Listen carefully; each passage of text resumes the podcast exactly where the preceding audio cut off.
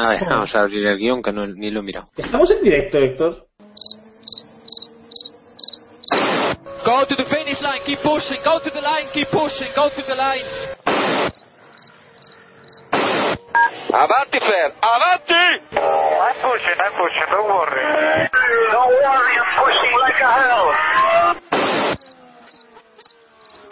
Che pushing, bellissimo, che pushing, che pushing, continua a spingere, fantastico direi, fantastico.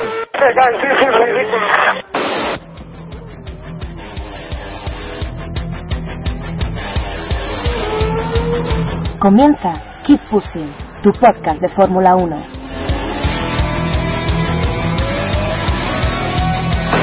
We have to remember these days. We have to remember these days.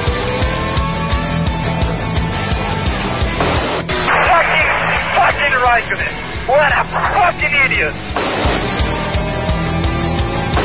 So give me the full power then. Oh, that was amazing, guys.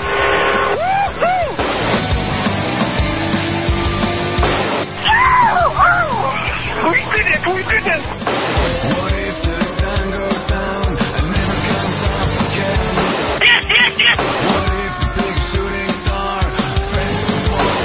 I'm much quicker than Jimmy.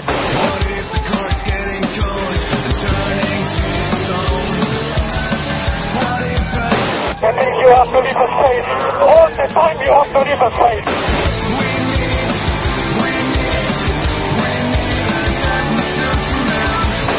Just let me alone, I know.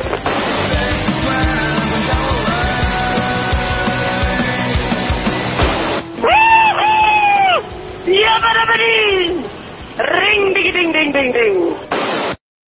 Bueno, a ver, venga, va, vamos a hacer este de. Fórmula 1.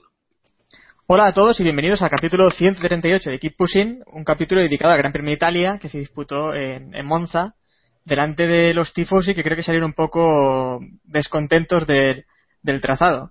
Además también dedicaremos un poco de tiempo a la, a la actualidad de, de esta última semana.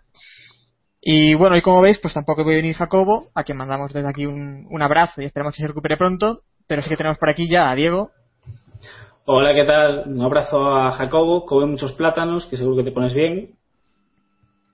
¿Mm? también tenemos por aquí a David Sánchez de Castro, ¿Qué tal? Buenas tardes, noches a todos y todas. Especialmente a los betelistas, amigos míos. y, y Gracias, gracias, gracias, David, gracias, tío. Un brazo. Que yo es que imagino a David con un palo ahí, con un avispero, ¿no? Cuando dice estas cosas. Correcto. Y bueno, también tenemos por aquí ya a Iván y Jan. Buenas. Yo creo que Diego se ha equivocado de fruta, ¿no? Porque a Jacobo lo que le gusta es la manzana, ¿no? No le gustan los plátanos. Bien tirado.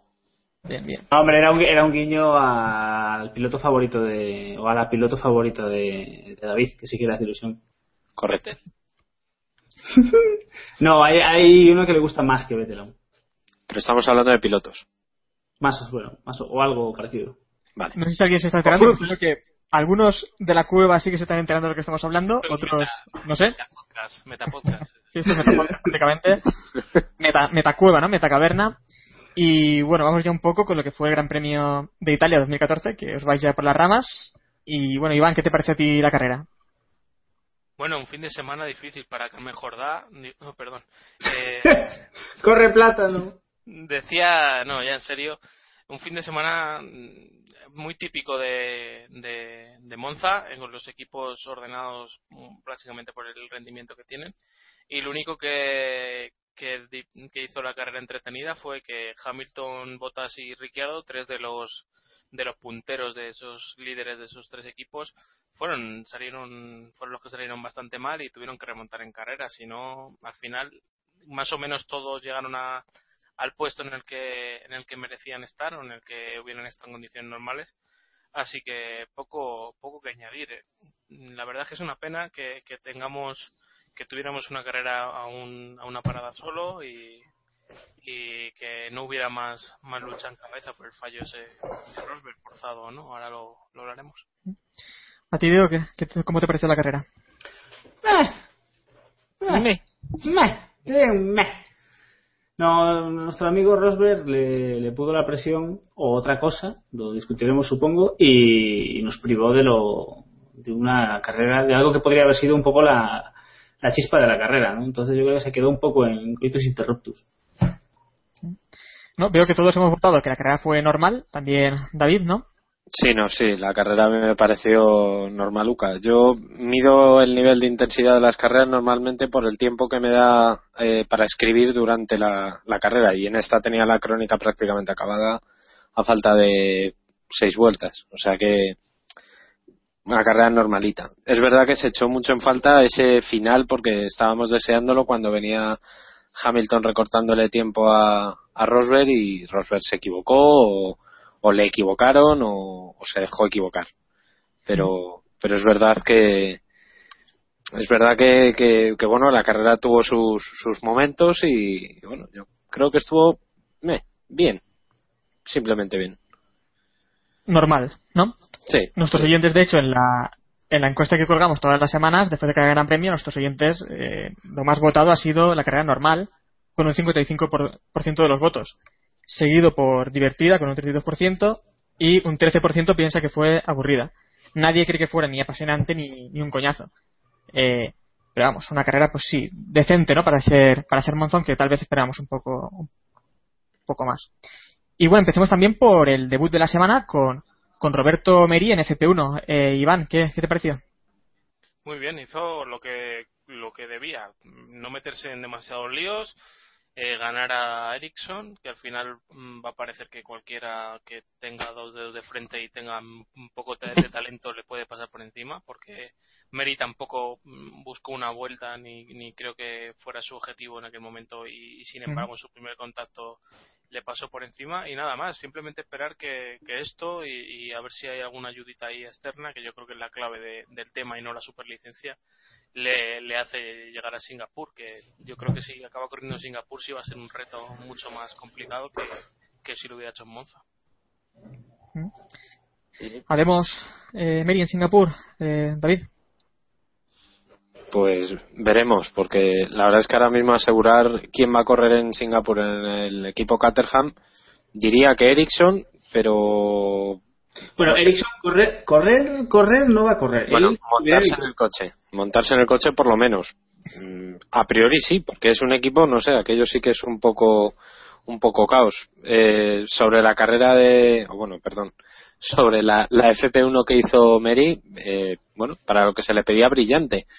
Yo me quedo con una conversación por radio que le, que le dijeron, nada más, no sé, llevaba dos, tres vueltas, que le decían, cálmate un poco, eh, entra un poquito más suave en las curvas, estira un poquito más, estás abriendo el DRS demasiado pronto, en fin, ese tipo de detalles que, que evidentemente, pues bueno, para un piloto debutante en, en Fórmula 1 es, eh, es, es normal, o sea, no, ahí evidentemente no se le puede achacar nada. Y, y sobre Ericsson, eh, creo, no sé dónde leí el otro día, que los eh, tres compañeros de equipo que ha tenido este año le han batido en algún momento. O sea, Ericsson ha quedado por detrás de todos sus compañeros de equipo en, en por lo menos en una FP1. O sea que igual debería empezar a mirárselo el, el muchacho este. No, sé, o me imagino que en cuanto se le acabe el dinero, pues, pues acabará defenestrado en, en cualquier campeonatucho. Mm. ¿Cómo valoras, Diego, eh, este debut de Meri? Pues breve. Eh, la verdad es que yo creo que fue más una, una cuestión de acuerdo interno con la FIA. O sea, creo que el tema fue que le dieron la superlicencia a cambio de que solamente corriese en FP1 y, le, y valorar un poco cómo iba el chaval.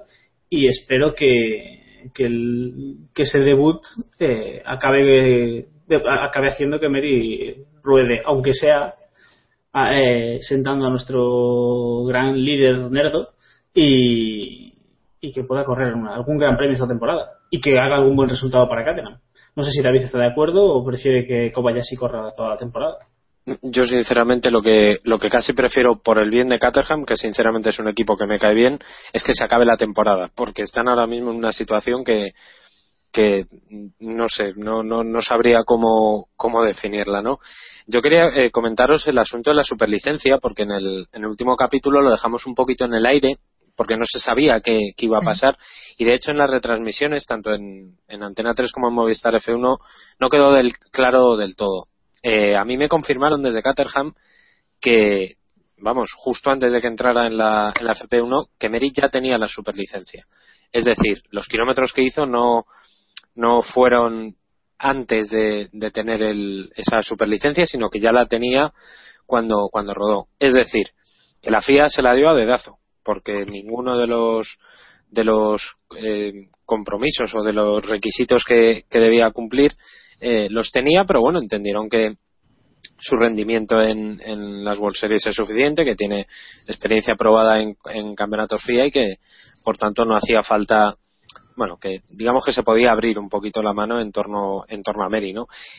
Dicho lo cual, esto es muy buena noticia, porque por lo menos no han tenido dudas, o sea, han visto que es un piloto lo suficientemente competitivo o con la suficiente experiencia para entrar en Fórmula 1, cosa que quizá no podrían decirse de, de otros pilotos. Como incluso, no sé, me viene a la cabeza el propio Max Verstappen, que ya se rumorea que podría subirse en las últimas carreras de este año, cosa que evidentemente me parece una, una locura eh, absoluta porque no creo que esté preparado para ello todavía. Sí, lo único malo de, de Emery es, es que sienta precedente, ¿no? O sea, que a Claro. lo mejor el día de mañana eh, nos pueden colar no un piloto como Mary que, que tiene talento probado y que, y que ha demostrado durante estos años que, que merece un asiento y que no necesita ese tiempo de adaptación para, para ser fiable y no liarla al menos. Y, pero nos pueden colar eso por, por presiones y por el tipo que ponga un dineral y, presiones de, de federaciones, de patrocinadores, etc. Claro, porque esto lo contempla el reglamento de, la FIA, pero claro, es eso, para colar los pilotos que ellos quieran y, hacernos, pues, traernos a cualquiera, ¿no? En este caso de Meri, pues, todos pensamos que sí que tiene la calidad para estar aquí, pero puede llegar alguien que ya veremos, ¿no? Y bueno, vamos a ver un poco ya con la, la calificación, una más para los Mercedes, que fueron los únicos un poco aspirantes a la pole, y, esta vez, bueno, sin problemas ni errores de, Hamilton, que logró, logró el mejor tiempo, ¿no, Iván?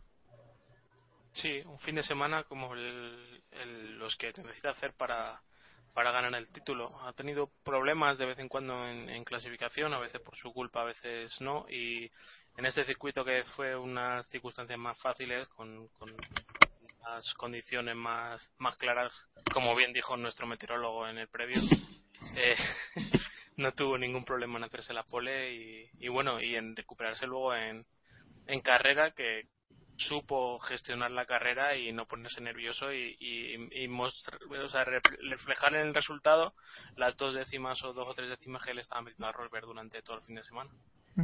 Y tal vez lo más sorprendente también, David, sea que vimos a seis Mercedes en las seis primeras posiciones de la calificación. Sí, una, la constatación de lo que ya se venía sospechando, si es que todavía alguien no se lo creía, que el motor Mercedes era el, el más potente de la, de la parrilla de largo con, con respecto al, al resto. Eh, No fue un fin de semana perfecto, perfecto del todo a- para, para Hamilton ni para Rosberg, evidentemente, porque ambos tuvieron problemas eh, técnicos en, en sus monoplazas durante los libres. Hamilton los tuvo en la, en los segundos libres, que, que tuvo un fallo electrónico en el motor y se lo tuvieron, vamos, prácticamente tuvieron que desmontar el motor entero, encontraron la pieza que estaba defectuosa, que era uno de los sensores, y lo volvieron a montar. Pero vamos, un, un detalle, y luego Rosberg no pudo rodar en FP3. O sea que no, no, no fue un fin de semana todo lo cómodo que, que Mercedes hubieran deseado, aunque evidentemente luego al final culminaron con un doblete que, tapó, tapó el resto, ¿no? Pero bueno, yo me quedo simplemente con la pole de, Ros de, perdón, de Hamilton que la hizo en su primer intento en la Q3. Eh, fue brillante. Yo cuando la vi no, me lo creía porque acaba de meterle, creo que fueron cinco décimas o, o seis décimas a, a su propio compañero y, y fue la verdad alucinante. Luego ya la carrera, pues bueno, lo que, lo que ocurrió. Pero, insisto, por lo menos hasta el sábado Hamilton hizo lo que, lo que debía hacer y luego el domingo evidentemente lo culminó. Sobrado, Diego, ¿te pareció sobrado en calificación Hamilton? Me pareció que por fin hemos visto a Hamilton, por fin hemos visto a Hamilton como esperábamos verlo durante toda la temporada. Mm, Se, ha- se le, le vimos cómodo, yo creo que, que se siente eh, respaldado por, eh, por el equipo después de lo que pasó en Spa y, y se sacó un vueltón de, que nadie se esperaba. Sabe que se le acaban las oportunidades, sabe que tiene que recortar todo lo que pueda y más a Rosberg y parece que está decidido a, luchar este campeonato y esperemos que a ganarlo. Y es que eso llegó después de la carrera y vimos cómo pues Hamilton sí que llegaron sus problemas y ya en la vuelta de formación y en la salida tuvo algunos problemas con la, con la salida que le hizo perder las posiciones. Y después vino la remontada, que nos preguntaba también en Twitter Saúl SB12 que si nos creíamos ese rumor que se ha extendido ahora sobre si Rosberg dejó pasar a Hamilton para compensar lo de Spa, Iván. Pues llevo desde el domingo pensando que voy a responder a esta pregunta y te puedes creer que en este momento aún no sé lo que, lo que responder. Eh, sí es cierto que tiene es un poco extraño el, el error de Rosberg, pero eh, no, no, no, no llego a creerme que, que, lo haga a propósito porque o le han dicho que o han tenido largas reuniones en las que le han dejado clarísimo cómo se iba a hacer el tema o, o, no, no creo que llegue ahí porque eh, un piloto si quiere dejar pasar a otro y quiere dejar claro que, que es una orden de equipo eh, le deja pasar en medio de la recta como hizo Barrichello y, y ya está o yo creo que simplemente se puso nervioso dijo no por ya por la presión de Hamilton sino por el hecho de que es ir a enfrentarse con él en, ese momento y, y, que se pudiera producir otro accidente o algo similar y, por eso se, se fue fuera. Yo no creo no creo en la conspiración porque no creo que tengan necesidad de hacer algo así no eh, podrían haber forzado también algún error algún cambio de neumáticos ahí que hubieran tardado un poco más y hubieran hecho la pantomima la pantomima igual ya, porque es que además es un error bastante común en, en Monza, eh, ¿no, David? Sí, hombre, yo me cuesta creer, yo estoy con Iván, me cuesta creer que Rosberg eh, se, se dejara pasar ahí con yo quiero pensar que es por pues bueno fallo de concentración sencillamente él veía, sabía que Hamilton le estaba recortando en ese momento prácticamente un segundo por vuelta o dos segundos por vuelta y sabía que tarde o temprano le iba a pasar. Entonces, quizá por ese momento de, de intentar sujetarle como fuera o de no perder eh, tiempo, apuró demasiado en esa a final de recta, como tú comentabas, Héctor, es una zona en la que hemos visto bastantes errores este fin de semana y, y sencillamente se equivocó que evidentemente ha dado Paulo a, muchas conspiraciones, pues hombre, es lógico, ¿no? Porque cuadra bastante y, y, bueno, pues sería en otras situaciones o en otros equipos y en otras épocas, pues posiblemente hubiera colado mejor, ¿no? A mí esto me, si se hubiera, o sea, si Mercedes realmente ha emitido este castigo, a mí me recuerda más a una táctica de Briatore, ¿no? Una, una cosa más de, de la época Briatore, Pat Simons, el señor Piquet, etcétera, etcétera, ¿no? No, no me cuadra que Rosberg tenga que hacer esto. Sí, o para un segundón como Barrichello, ¿no? En la época de Ferrari, pero no para un piloto como, como Rosberg, ¿no? Sobre todo porque están luchando por el campeonato. Es que no, o sea, no, no me lo creo. No, a mí me coge el equipo y me dice, déjate adelantar porque sí. yo le digo, ya, ya, párame como puedas, que como ven, ¿sabes? Yo preferiría incluso que, que me pasara en pista. No, no me rendiría ante así, pero. Pero ha sido una pregunta que nos ha hecho mucha gente también en Twitter. Nos también nos preguntaba Jorge Hernández y nos dice: Hola, ¿qué opinión tenéis eh, de la pasada de frenada de Rosberg? Y nos dice: Saludar a, Pereira de mi parte. Bueno, hola, ¿qué hace Pereira? y tal. Y, pero aparte de esto, eh, gran remontada de, de, de, eh, de, Hamilton con lucha además con Magnussen y con Massa, ¿no, Diego? Eh, sí, es que me, me he perdido. ¿Qué has dicho? que gran, gran remontada de Hamilton al final. Sin duda. Nos dio, nos dio un poco de la chispa en la carrera, ¿no? Parecía que iba.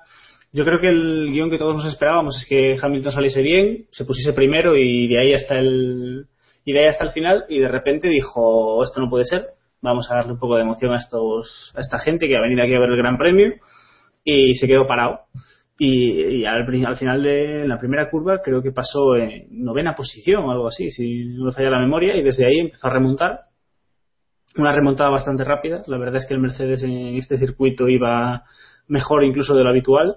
Y, bueno, por lo menos pudimos verle remontar un poco. Nos perdimos el momento más interesante que iba a ser la lucha con, con Rosberg, pero nos queda el, para el recuerdo ese adelantamiento a masa que, que recordaremos.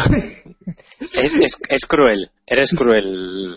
que recordaremos nosotros, y Felipe probablemente también, durante bastante tiempo. Lo que no recordaremos son los otros cinco porque quedó, estaba cuarto en la primera vuelta, pero bueno. Más o menos. Más Cuarto, o menos. no, Me, he no. me he confundido, me he confundido con otro piloto este que iba a hacer un buen gran premio, eh, Valtteri algo, que al Pues final iba- no llegó al... Era un décimo en la primera vuelta. Más o O menos. sea que tampoco es la matemática. Eh, Pero- en fin. Eh, Pero yo- por cerrar, sí, eso, por cerrar el tema ya de la conspiración, Iván, eh, para ti, ¿qué ocurrió con, con Mercedes otro día? Mm, yo, yo quería comentar un tema y, y yo creo que vais a estar de acuerdo con lo que con lo que voy a decir, aunque ¿O no? seáis de Rosberg o seáis de Hamilton. Yo creo que se ha magnificado muchísimo lo que pasó en, Spa y creo que el propio Rosberg incluso se ha acabado por creer, eh, aunque él no lo hizo apuesta, se ha acabado por creer que él hizo algo gordo allí en, en Spa cuando realmente aquí hablamos y quedamos un poco de acuerdo todos en que el incidente fue un poco culpa de los dos, que fue un incidente de carrera sobre todo. Mm. Y yo creo que Rosberg ha, acabado eh, a base de, insistirle y de comentarle y de escuchar y de escuchar y de, los abucheos y etcétera, ha acabado por quererse ese- en ese rol de, malo y, demás. Y yo creo que eso le ha afectado a, a esto que ha pasado este fin de semana. Es que además estoy ya muy acostumbrado al podio de Monza en el que se silba a todo el mundo, pero el otro día me dio un poco de vergüenza, ¿no? Ver, a, ver cómo se silbaba a Rosberg, que incluso tuvo que hablar en italiano un poco para ganarse a la afición. David, ¿cómo lo viste estos silbidos? Que- Además, un poco innecesarios, ¿no? Porque tampoco. Sí, no había hecho nada esta carrera. O sea, es que en esta carrera el hombre, lo de Spa, pues bueno, podíamos llegar a justificar quien, quien esté de acuerdo, pero, o sea, por lo menos había un motivo, pero es que este fin de semana no, no tenía ningún tipo de sentido eh, acusar de nada a Rosberg, pues cuidado, tampoco mató a Manolete. O sea, que quiero decir, es que, pues eso es lo que decíamos antes, lo de la semana pasada, lo de Spa, estuvo feo, pero no, quiero decir que es que están todavía los dos en disposición de disputarse el título, que no, que es que no ha acabado, no, no hizo la de Schumacher en Jerez, por ejemplo, por, por no sé, una acción que me, me recuerda algo, algo mucho más grave y en cambio pues a, a Rosberg se están, creo que se están o nos estamos cebando quizá un poco demasiado con él. Previsiblemente esto en Singapur se habrá olvidado y, y poco a poco esto se va a olvidar, salvo que Hamilton y Rosberg pues vuelvan a chocar y entonces pues se volverá a remover estos barros. ¿Vosotros creéis que Hamilton le ha dado la vuelta a la tortilla a partir de una situación eh, muy anómala como, como Spa, que todavía la está pagando en el, en el campeonato porque está peor de lo que de, la situación en la que llegaba a Spa, pero que en lo psicológico sí le ha dado la vuelta a algo que una batalla que yo creo que si hubiéramos hablado antes de esa carrera pensábamos que Rosberg tenía ganada. Psicológicamente al menos, ¿no? Es lo que parece y también se ha ganado la afición. más, favorec- más favorecido mentalmente, ¿no? O sea, yo creo que está en una tendencia más, más positiva que, que cuando nos salíamos de Spa parecía que, que Rosberg había ganado medio mundial. Sí, sí. Sí, vamos, la verdad. La verdad es que es la sensación, ¿no? Tanto, la- tanto que la afición quiere que gane, ha conseguido que Rosberg quede como el malo de la película y él mismo ha conseguido volver a ser el Hamilton que, que todos conocíamos y el Hamilton que se cree que es el mejor porque es un gran piloto y no sé, yo creo que esta, esta vez está enchufado y si no le vuelve a pasar nada, quizás por fin consiga encadenar unos cuantos buenos resultados. Bueno, vamos ya también con Ferrari.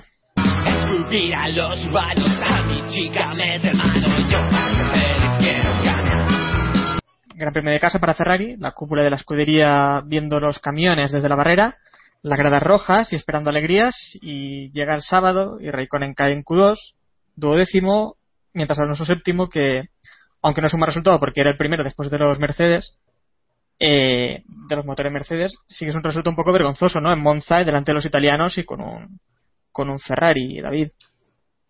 Mm, es que se dice es increíble o sea lo, lo que le ha pasado a, a Ferrari este fin de semana da un poco de pena sobre todo por la situación no porque les ha pasado precisamente en Monza. O sea si, si algo tenía este Ferrari o tiene este Ferrari es que es un coche fiable. O sea no es un coche que rompa. No hemos visto no, no era el, el Sauber o no es el el Toro Rosso, ¿no? Que han sido coches que se han mostrado, pues bueno, un poquito más propensos a las averías, o el Lotus, evidentemente, sino que eh, de repente un fallo mecánico o, una casi rotura de- del motor de, de Alonso pues le deja fuera en Monza, en la recta, delante de todo el mundo, con Sergio Marchione, consejero delegado de, de Fiat, por un lado, con Luca Cordero y Montechemolo por otro, eh, todo un, un desastre, ¿no?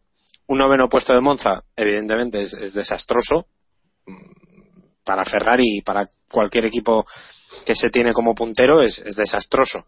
No, no se puede decir de otra forma. Y, y esto apunta muy feo. Esto apunta a que Ferrari mm, se va a despedir sin victorias con total probabilidad de, de este mundial. Mm, traslado la pregunta: ¿creéis que pueden ganar alguna carrera de las que quedan? Pregunta retórica, ¿no? no. Sí, sí, sí, sí. Es que el dato, el dato es brutal. La última vez que, que Ferrari no ganó ninguna carrera fue en el 93. 21 años, ¿eh? Es muy fuerte. Es, Y es la única, la temporada más reciente que se puede comparar con esta. Posiblemente, sí, sí. Creo que no sé cuántos años bueno, lleva. 2009, 2009 de Ferrari ganaron, y sí, fue un año. una Sí, sí, sí, ganaron, ganaron una carrera, pero. Por Quedaron frío, cuartos en constructores que como están ahora, ¿sabes? Sí, O sí. sea, que al final no es no es mejor. No sé cuántos podios harían en, en 2009, que ahora me, me viene un poco al... O sea, me- no me viene a la cabeza, pero vamos, o sea, yo creo que este año llevan dos, ¿no? Si no me equivoco. Ujú. Y en 2009, pues, no sé si harían más o menos. Y no Pues- parece, no parece desde luego que Alonso, vamos, no sé que haya una carrera bastante loca, eh, no parece que vaya a, a hacerlo. Y Ferrari hizo seis podios en, en 2009. Tenemos camión, Diego, porque al final Kimi quedó noveno, pero había quedado décimo. Fue también por la sanción a, a Magnussen, ¿no? De 5 segundos, por lo que recupera esa posición. Sin duda, tenemos el, el camión de Ferrari de este año ha vuelto a su- ha estado en su línea una vez más. Kimi ha estado también en su línea de este año una vez más. Demostró que lo de lo de Spa era un poco un espejismo y poco más. Lo que han hecho Ferrari este año va en línea descendente una, una vez más y no sé, yo creo que ya lo tienen este año lo han perdido. Deberían olvidarse y centrarse en el que viene porque realmente tendría que haber una carrera muy loca para que Ferrari pudiese hacerse con un podio, porque es que no, tenga, no es una cuestión de superar a Mercedes, es que hay ahora mismo tres equipos fácilmente que están por delante de Ferrari en rendimiento. Y es que de hecho el otro día ya le superó Williams eh, y encima en Italia, en el, le superan el campeonato. Con Massa quedando en el podio, Iván. Ojo, eh, tal y como está la temporada, perdón Iván, ahora te dejo hablar, tal y como está la temporada, no sería descartable que a final de la misma Massa tuviese más podios que Fernando. Mm, Pues, pues nada descartable. De- debería tener más podios que, que Alonso. o sea, es- sería lo sería lo lógico. Eh, Botas, ¿cuántos podios ha hecho Botas? Ha hecho prácticamente, Seis. creo que seis. No, no. Cinco. Muchos. Creo que ¿Cinco? cuatro. Creo que cuatro en las últimas cinco carreras. Sí, sí, el dato era ese. Sí, sí, sí, sí. sí.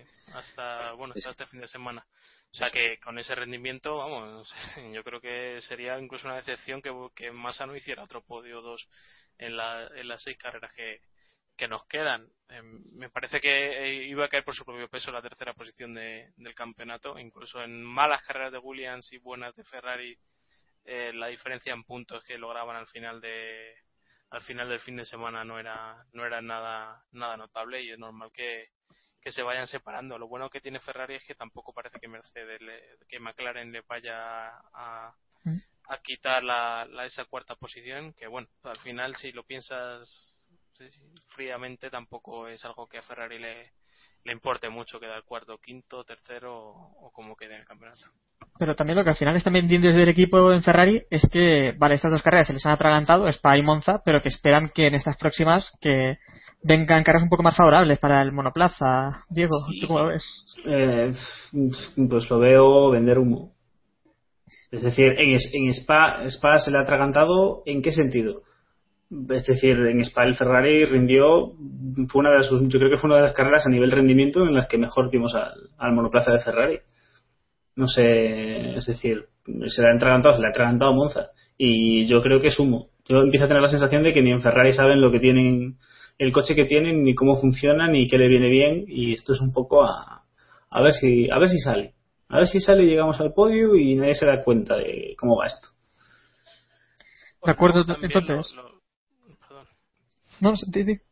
No, que luego también enfoca, Ferrari enfoca los fines de semana de una manera muy extraña, porque todo esto de rodar en libres con menos combustible y demás, no sé qué, qué sentido tiene cuando lo haces todos los fines de semana. O sea, ¿no? si dices, bueno, este fin de semana vamos a intentar eh, centrarnos en clasificación para ver si logramos una vuelta buena y clasificar arriba o, vamos a hacer una prueba con poco combustible y para simular algo en concreto o hacer una prueba con, con una, una novedad que llevamos en el coche, pero hacerlo todos los fines de semana per se parece que lo único que, por el sentido que tiene es para quedar delante en la tabla de, de tiempos y no sé mitigar un poco la- las críticas que luego eh, es contraproducente porque van a llegar más críticas porque la gente espera buenos resultados y no llega nunca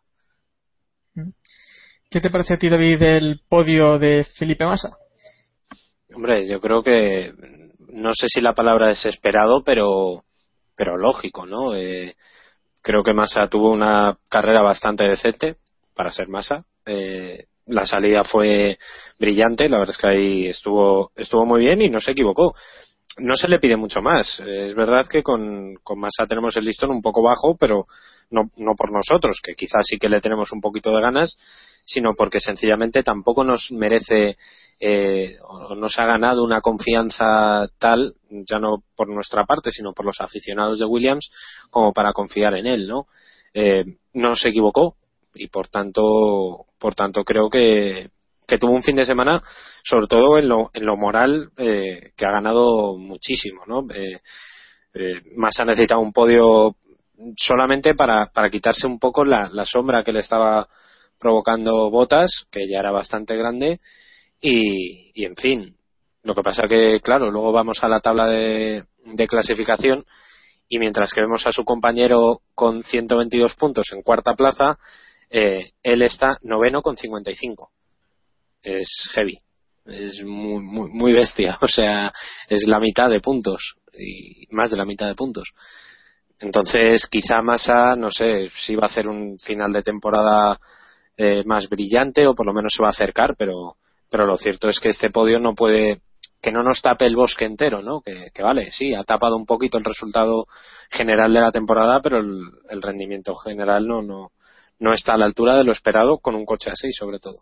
Yo creo Claro, que porque- tam- sí. también es muy bueno el, este, este podio, más en, en Italia para Massa, que, que venía de, de muchas dudas en las últimas carreras y le, y le viene muy bien moralmente, sobre todo conociendo a Massa, que es un piloto que, que quizás sea de los que más eh, se afecte por su estado anímico y su rendimiento vaya a estar vaya a estar afectado por eso, que ha sido capaz de estar deprimido y, no correr bien en ninguna carrera y terminar muchas carreras fuera de pista y sin puntuar, etcétera, y ha sido capaz de pelear un mundial con, con indiscutiblemente mucho menos talento que los rivales, el rival que tenía enfrente. Sí, porque al menos eh, todos podemos esperar un podio de, de masa, tal vez, porque el Williams funciona, está funcionando en las últimas carreras, pero pocos lo esperábamos por delante de, Botas, ¿no? Que esto sí que es lo, complicado de hacer. Y pasó, ya veremos si vuelve a pasar esta, esta temporada. Vamos también con ahora con, con Red Bull, que en Red Bull pues por fin Vettel superó a Ricardo el sábado con, con cierta facilidad y durante todo el fin de semana pues estaba eh, quedando por delante de su compañero y está haciendo una buena carrera, pero después de nuevo se vio superado al final por Richie unas ocho vueltas de terminar la carrera. David, eh, le hicieron la cama a Vettel. Hombre, yo me, me cuesta mucho pensar que, Red Bull a estas alturas eh, se le ocurra ni siquiera plantearse hacerle la, la cama a Vettel, ¿no? Es una teoría que a día de hoy me, me cuesta muchísimo me cuesta muchísimo entender. Es verdad que la, la estrategia no fue la no fue la acertada porque llegó a final de carrera pelado de, de ruedas y no no tenía el rendimiento que se esperaba de él, pero pero bueno, eh, quiero decir, no, no ha sido, ni está siendo la, la temporada de Vettel, ni muchísimo menos, ni tampoco ha sido un desastre absoluto.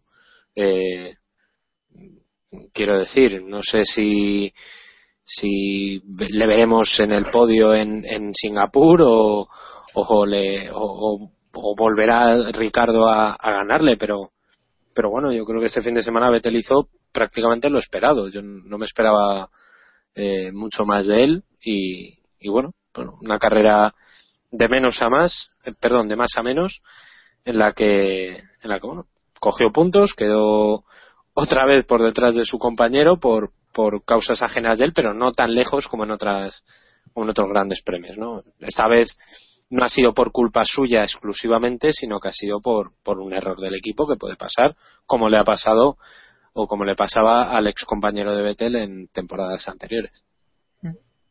Yo particularmente veo que la, que la táctica de Vettel es perfecta para, para el equipo y me duele ser así de cabrón o así de malo.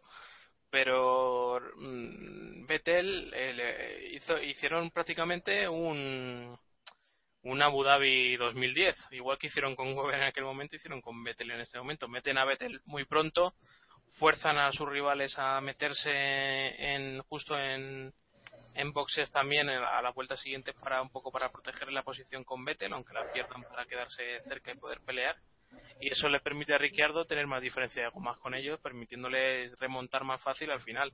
Al final obtienen un quinto un sexto puesto, que es lo máximo que iban a obtener, y, ya está. Y yo creo que que lo lograron de manera bastante bastante notable. Vettel no sufrió tampoco con, con el resto de pilotos, sí con los Williams, evidentemente que le iban a acabar pasando, y con Ricciardo logró el quinto puesto. Para, para mí, que lo veo desde un punto de equipo y que es probable que a día de hoy ninguno de los dos esté jugando nada, me parece perfecto que si, si, ese, si esa táctica fue para favorecer a, a su compañero de equipo o para buscar un resultado final mejor también la diferencia parece, Diego, que fue un poco por el neumático duro, ¿no? Que Ricardo parece que sí que pudo sacarle todo al neumático duro, incluso vimos grandes adelantamientos cuando lo puso y demás, mientras que Vettel ni le duró ni, ni hizo buenos tiempos con él, ¿no? Sí, parece que no, no fue capaz de sacarle todo el rendimiento que debería y unido a una, eso, lo que habéis comentado, una estrategia que no, que no fue favorable, pues acabamos con el resultado, con este resultado. Yo me quiero quedar con la parte buena, que es que Vettel ha hecho un, creo que ha hecho un buen gran premio, más allá del, de ese final de carrera un poco decepcionante, estuvo todo el fin de semana ahí y superó a su compañero de equipo y creo que es importante para él y, y para nosotros como aficionados que Vettel esté vuelva a rendir al nivel que, que nos tenía acostumbrados para darnos un poco más de emoción en las carreras y poco más. Mm, aún así, Ricardo hizo, lo hizo mejor a final de carrera, supo exprimir el, neuma, el neumático mejor y aprovechó una estrategia también mejor para quedar por delante de su compañero. Poco más que añadir y ninguna conspiración ni cosa extraña al respecto. Bueno, yo quería que David agitara un poco la dispero, pero al final tampoco ha picado. No, pero es que tampoco, es que es verdad, o sea, que Vettel no está haciendo buenas las estrategias, sean buenas o malas, no las está haciendo bien en toda la temporada, quiero decir, las, las estrategias tienen que funcionar por los dos lados, ¿no? Y, creo que en general esta temporada, pues Vettel no está a la altura de lo esperado. Quizá Vettel se le exige más que al resto, precisamente por el rendimiento que ha dado en las en los últimos años. Estamos hablando de un de un piloto que tiene cuatro títulos mundiales. Por tanto, se le tiene que exigir la perfección. Y todo lo que no sea eso es un desastre. Y punto. Es, así. Él, mismo se ha puesto la losa y el listón altísimo y por tanto, pues cuando no está a la altura se dice y no pasa absolutamente nada. Igual que cuando Alonso o Hamilton o, los grandes pilotos de, la parrilla no están a la altura, se dice. Y bueno, y ahora, a partir de ahora también, eh, vemos que Williams está bastante, bastante alto, está a un nivel más alto, al menos que Red Bull. Eh, ¿Creéis que deberían asegurar la segunda posición en su campeonato? Aún están lejos Williams, pero bueno, si apuestan tal vez por, por Richie podrían asegurar ahí algo, eh, David. Hombre, yo soy de los que dice que siempre deberían apostar por el que esté primero en la clasificación. Punto. Sobre todo a, en la recta final y sobre todo viendo que, como se medio barrunta que puede pasar un, un una reedición de la temporada 2000, 2007, ¿no? Yo apostaría por Ricardo. A día de hoy, y por mucho que, que Vettel eh, no, no le guste o quizá no lo acepte de buena gana al principio, tiene que entenderlo, que, que esta vez le toca jugar para, para Ricardo y que tienen que dar el todo por el todo. Sobre todo porque en el momento en el que Mercedes la vuelva a liar y con la doble puntuación de Abu Dhabi mmm, no podríamos descartarlo en absoluto pero en absoluto Iván hablabas antes también de, de juego de equipo ¿no? De, de, Red Bull ¿crees que lo van a hacer a partir de ahora? A mí me parecería normal que lo, que lo hicieran. Eh, además, creo que no sería cuestión de favorecer tanto a Ricciardo, sino darle cierto privilegio de elegir estrategia o que Vettel le, le ayude en ciertos momentos. O sea, no creo que si Vettel va a ganar una carrera y Ricciardo va a cuarto vayan a hacer una locura.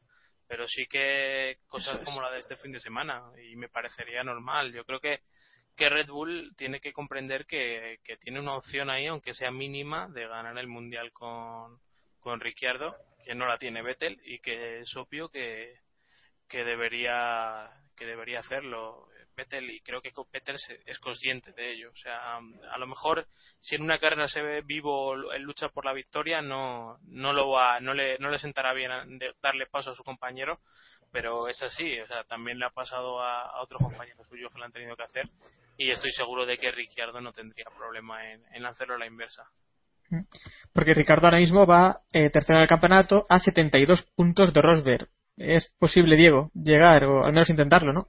Eh, es- yo creo que es, a ver, está muy complicado, pero si, si en Mercedes lo hacen mal o si Rosberg y Hamilton no lo hacen todo, tienen algún rifirrafe más, podríamos tener aún alguna sorpresa. Quedan seis grandes premios, ¿no? Si no me falla la memoria. Depende de lo que pase con Rusia Depende, o... depende de lo que pase con Rusia, quedan seis grandes premios. El último tenemos doble puntuación. Las cuentas que tenemos por aquí son que si Ricardo consigue recortarle a Rosberg ahora mismo 23 puntos en las en la- antes de la última carrera con, y tendría posi- posibili- una posibilidad real de, de hacerse con el título con abandono de Mercedes. Pero oye en un gran premio de Abu Dhabi en el que los Mercedes están luchando a la victoria no podemos descartar que alguno Sí. tenga un cruce de cables. Creo, creo que Vettel tiene una buena un buen recuerdo de un de un gran premio de un gran premio por el estilo. Entonces Red Bull tiene una posibilidad muy remota pero la historia reciente de la Fórmula 1 nos, nos demuestra que, que aunque sea remota es algo que, puede pasar yo creo que en 2007 pocos creían que a unas carreras del final que Kimi pudiese hacerse con el mundial o que McLaren pudiese perderlo y, lo y ya sabemos cómo acabó aquella historia entonces para mí Red Bull debería apostar por, por Ricardo. Son 60 puntos de diferencia con Vettel y, esta temporada lo ha hecho, lo ha hecho mejor. Yo creo que sin duda alguna se lo ha ganado. Y no creo que Vettel tenga problemas porque realmente creo que es un, me parece que es un piloto que es un jugador de equipo. A lo mejor me sorprende, pero Quizá, yo, yo me refiero sobre todo que quizá no, no está acostumbrado, ¿no? Porque hasta el momento no ha tenido que, que verse en la situación de tener que jugar en, que jugar para el otro, ¿no? Evidentemente yo creo que Vettel, aunque solamente sea por agradecimiento a Red Bull, lo va a aceptar sin ningún tipo de problema y bueno, para sus adentros gruñirá, pero, pero luego nada, el cabreo le durará cinco minutos y se pondrá a jugar para Ricardo, que además también ha sido un, luchador limpio con él, por lo menos, no desde el principio se ha mostrado muy respetuoso, incluso ganándole, mm, humillándole prácticamente, eh, no, no ha hecho sangre del asunto, cada vez que le han preguntado, eh, bueno, se ha mostrado deportivo y ha dicho que Vettel bueno, que es un tetracampeón y que, merece todo el respeto, ¿no? Que esta temporada no le están saliendo las cosas, pero muy posiblemente las el año que viene le salgan. O sea que,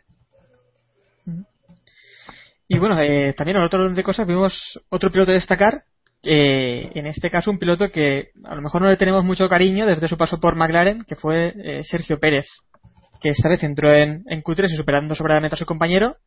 Y tal vez lo que más sorprende del resultado de Sergio Pérez sea eso, que Hulkenberg no pudo plantarle cara a Iván.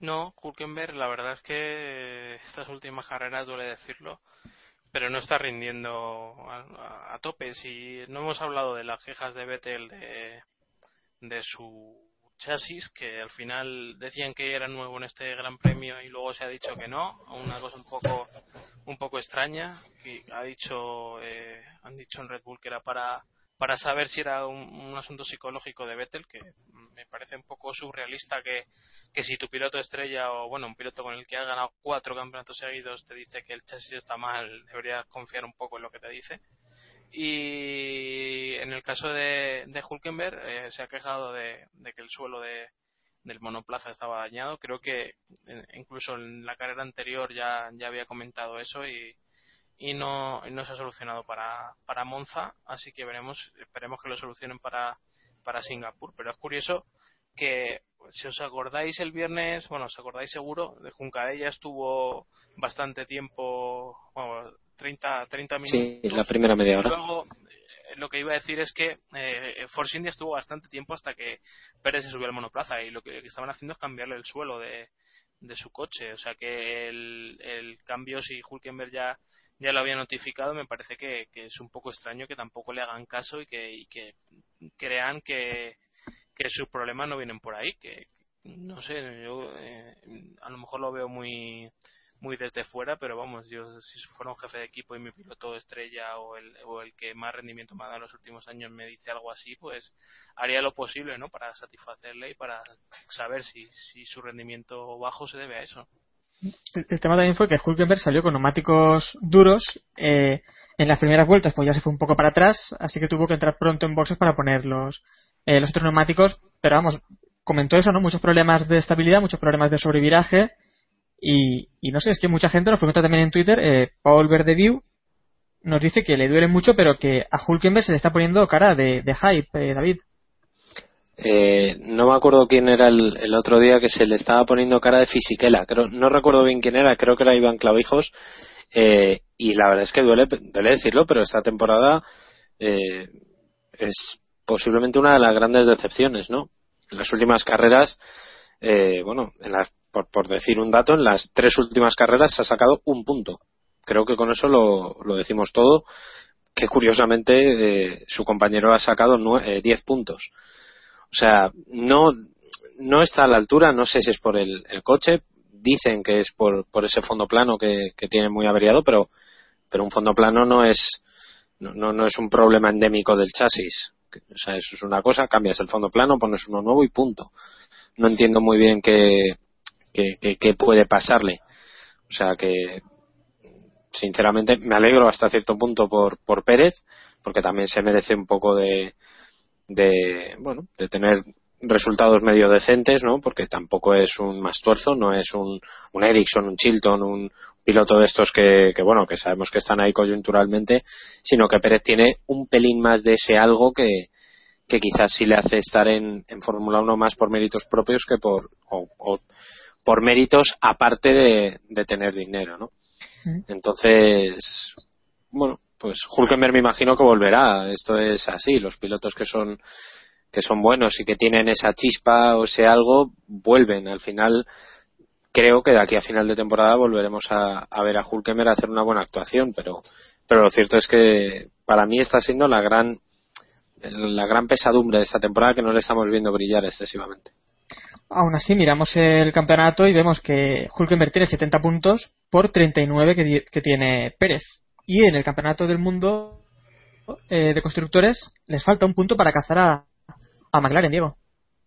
Sí, pero yo creo que ya, ya venimos durante bastantes carreras hablando de, de que sí, Hulkenberg está por delante de, Pérez, pero la sensación, al final de las carreras, la sensación que, te- que tenemos no es la de que Hulkenberg esté haciéndolo tan bien frente a Pérez. De hecho, yo creo que la sensación, al menos mi sensación, es que, que Hulkenberg no está, no está dominando a Pérez y, y al final quizás incluso Pérez está haciendo una mejor temporada que, que el alemán. Hay que recordar que Pérez tuvo bastantes problemas al principio de temporada que le impidieron puntuar en algunas carreras y que a lo mejor la película hubiese sido un poco diferente. Espero que. Yo no, no tengo dudas en, en el talento de Hulkenberg y espero que, que la cara de Fisichella se le quite pronto y recuperemos a la, a la que era un poco la gran promesa de, de la Fórmula 1 que teníamos, que teníamos ahí. Yo supongo que una mala racha la puede tener cualquiera. Estamos viendo que Vettel está teniendo una mala racha esta temporada, así que, bueno, vamos a darle el beneficio de la duda. Aún así, preocupante es poco para, para definir lo que está haciendo Nico Hulkenberg en estas últimas carreras. Y bueno, para terminar ya un poco con Monza, también eh, apostamos la semana pasada por las velocidades puntas que íbamos a ver este fin de semana con los motores turbo. Y la velocidad punta máxima fue de Ricardo con 362 kilómetros por hora. Que aquí, eh, quien más se acercó fue Diego, con 363 kilómetros por hora. Un kilómetro por hora, te faltó Diego. Cuidado. Es que, es que, no, es que no, quería, no quería que se notase mucho que sabía la respuesta, entonces disimulé. Metí el más uno ahí para, que, para disimular. Yo dije 356, eh, David dijo 345, se quedó un poco lejos. Yo es que Jacobo aposté por la velocidad del Ferrari. Y creo Ah, bueno, que sí. fallé por, fallé por dos kilómetros por hora, me parece. De, más. No, no, de menos, de menos. Uf, eso no era muy lejos. El Creo que fueron pasó un poco- 2.40 do- 3.47 lo que marcó Alonso. El que se pasó un poco fue Jacobo, que dijo 373, 10 kilómetros, 11 kilómetros más. Que bueno, Eh, Jacobo, Jacobo contaba con, con Maldonado pasándose de frenada eh, al final de la recta y no, no, no pudo ser. Pero el tema es que vimos una diferencia grandísima, ¿no? La velocidad punta de algunos monoplazas, por ejemplo, eh, la de Ricardo que estábamos comentando, 362, y, y Rosberg, que se quedó a 331, casi 30 kilómetros por hora de diferencia, que no sé muy bien a qué creéis que se debe. Iván, ¿alguna explicación? ¿Algo? No, la verdad es que este tema de las velocidades nos tiene un poco confusos.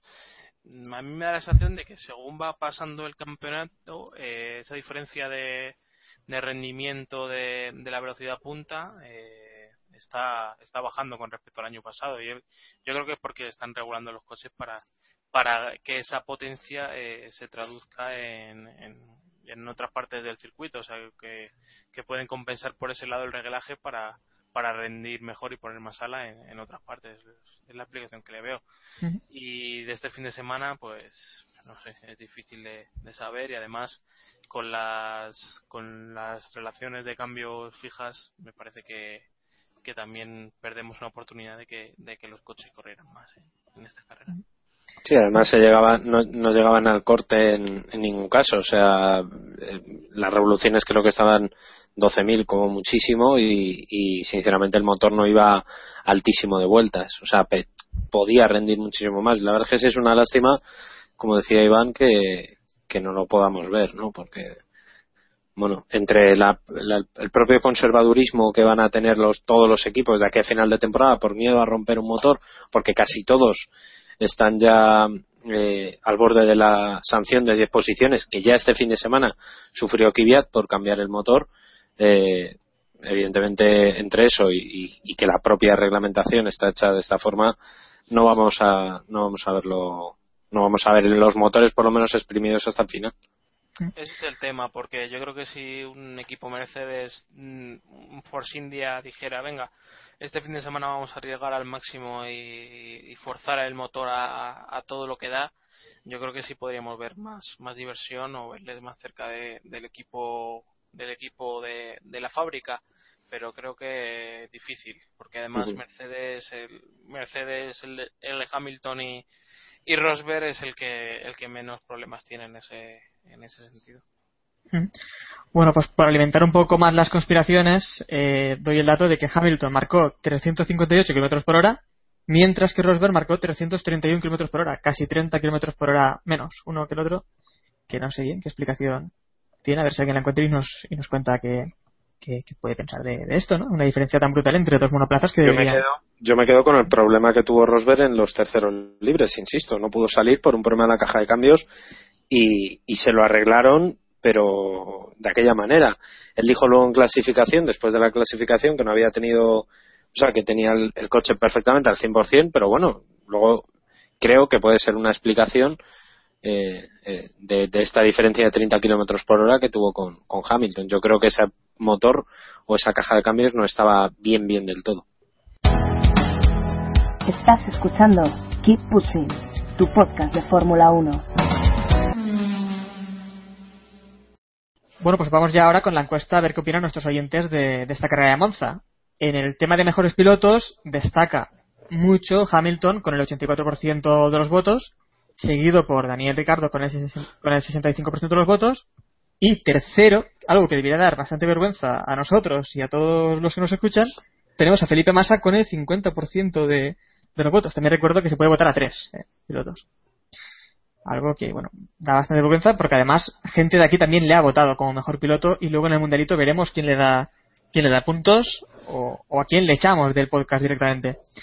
Y en tema equipos, eh, destaca también muy claramente Mercedes con el 94% de, lo- de los votos de los oyentes y siempre hay algún parabólico que, no sé, piensa que Mercedes no lo hizo bien el otro día. Y segundo equipo tenemos a Williams con el 82% de los votos. Y ahora, bueno, vamos a repartir nuestros puntos, a ver cómo queda la cosa.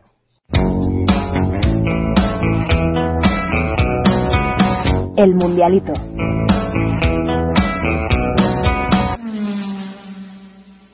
El bandera negra. Eh, nuestros oyentes opinan que el peor piloto de la carrera, quien merece la bandera negra en esta carrera, es Gutiérrez con el 31% de los votos, seguido por Nico Rosberg con el 18% de los votos. Se queda tercero Magnussen. Eh, David, ¿quién sería para ti el bandera negra en este Gran Premio? Pues estoy pensando a ver a quién voté, porque sinceramente no me acuerdo. Eh, Gutiérrez, Gutiérrez estoy viendo aquí. Gutiérrez, pues sí, Gutiérrez, porque eh, no me pareció muy lícita la acción que hizo a final de, de carrera, es verdad, no me acuerdo por qué le voté. Y, y bueno, pero vamos, por dárselo a alguien, ¿eh? sinceramente no he visto esta, esta carrera que sea especialmente no, no es como en otras que la, el bandera negra es está claro sino bueno en esta fue Gutiérrez quizá por ese exceso de optimismo cuando hizo ese cambio de, de dirección al final cuando le estaban intentando adelantar Eh, según Diego, no lo merece nadie. Iván creo que no votó, así que no sé qué opina del bandera negra. No, votar no he votado. Pues quizá. es, que no, es que no me he acordado, sinceramente. Eh, quizás sí se lo daría a Gutiérrez o quizá a Ericsson por, por que se vaya desmontando su, su figura, si en el caso de que estuviera montada. por, por la desaparición de sus compañeros si le baten cada, cada fin de semana. Ujú. No sé. Y Jacobo también ha dicho que, bueno, no, Jacobo ha dicho que Rosberg, Nico Rosberg merece la bandera ne- negra en este Gran Premio. Imagino que por, por su error y por perder la victoria, ¿no? Creo que es que tiene un Android. También podría ser. No, tiene tiene BlackBerry tiene BlackBerry Rosberg Madre mía. Con corazoncitos, con corazoncitos en WhatsApp, ¿no? Que nos envía también Jacobo. correcto pero no lo digas hombre no lo humillemos así Que yo no he visto que me lo pite, pero según yo dice. tampoco si Jacobo dice que nos manda.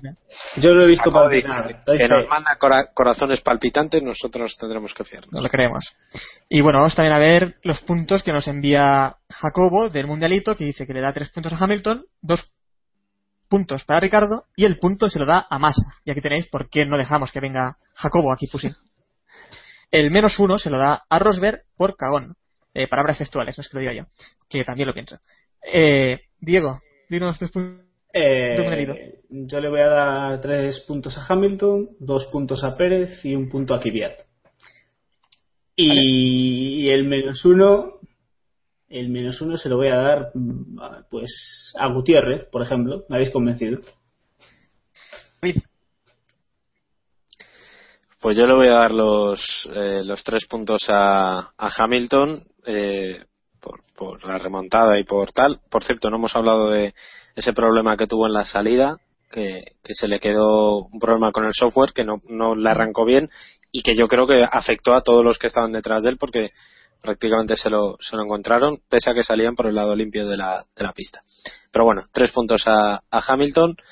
Los dos puntos se los voy a dar a, a Daniel Ricardo y el, el punto se lo voy a dar a Felipe Massa por porque es ahora o nunca. O sea, es, es no creo que le vuelva a dar puntos en toda la temporada. O sea que ojalá me equivoque. sí, ¿no? ¿Eh? Sí que es posible, ¿no? Es lo más probable, sí.